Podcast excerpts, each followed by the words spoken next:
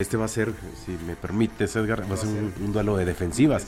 La poderosa defensiva también de los 49 de San Francisco, pues va a tornar un perfecto juego de final de conferencia en, en la nacional. Y ahí pues yo comparto contigo, yo siento que va a ser 49ers los, ¿quién va a ganar? A diferencia del año pasado que eran los underdogs, los menos favoritos y que fueron escalando, derrotando a los Vaqueros de Dallas, como también ocurrió en esta ocasión, y luego a Green Bay, y, bueno, no se le dio la final de conferencia el año pasado. En esta ocasión me parece que está, está en posibilidades de competir. Los números eh, están muy parejos. Si bien la defensiva de las Águilas de Filadelfia fue el segundo lugar, el primer lugar fueron los 49 de San Francisco. Si bien la ofensiva de, de Filadelfia fue el quinto lugar, San Francisco fue el octavo, no están tan disparejos. Eh, en cuestión de defensivas, este, Nick Bosa supera al mejor defensivo de Filadelfia. Sin embargo, en cuestión de capturas de, de, corebacks, Nick Bosa es líder de toda la liga con 18.5. Reddick de Filadelfia con 17.5 ahí en tercer lugar. Pero Filadelfia tiene tres jugadores empatados en 11 capturas. Que ya la suma entre el primero y sus tres compañeros, pues están casi en las 50 capturas en esta temporada. Eh, tendrá el reto que no tuvo tanto en, contra Vaqueros, que es la presión.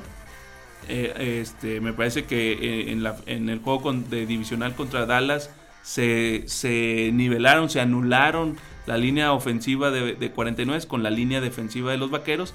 Pero me parece que contra Filadelfia va a tener menos tiempo para deshacerse del balón y mucha más presión. El 69% de las apuestas se inclinan ante las Águilas de Filadelfia. ¿Ustedes coinciden en dar por favorito a las Águilas de Filadelfia? ¿Quique?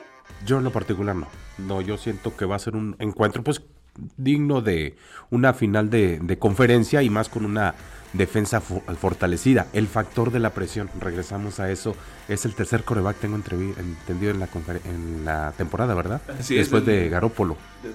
Después de, Trey Lance, que era el número exacto. uno, Garópolo, que era el dos, y Purdy, que estaba inscrito como el tercer coreback, hoy es el pero que pues, ha dado una buena sorpresa, pero no es lo mismo juegos de temporada regular a un playoff, que ya lo vivió, ¿verdad? Y hizo un, un papel extraordinario.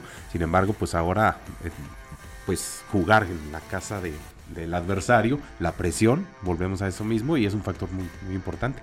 Por eso yo siento que pues se van a dar, pero sigo, insisto, los 49ers van a ganar. ¿Cuál es tu pronóstico para el encuentro entre los 49 y las Águilas de Filadelfia?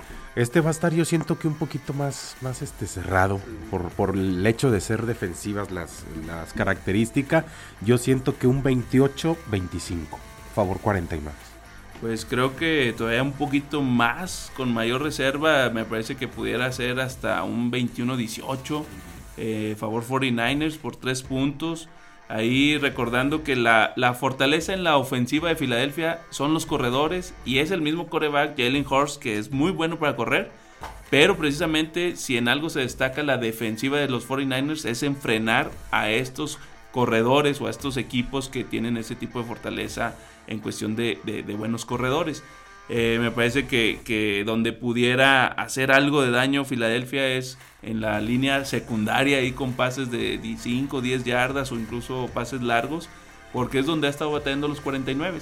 Si logra salir la, secundaria, la defensiva secundaria de los 49 bien alineada, este, ahí con los safeties y corners, eh, pudiera ser incluso hasta de menos puntos. Yo soy Alondra Pérez, somos Sucesos Coahuila, síganos en nuestras plataformas.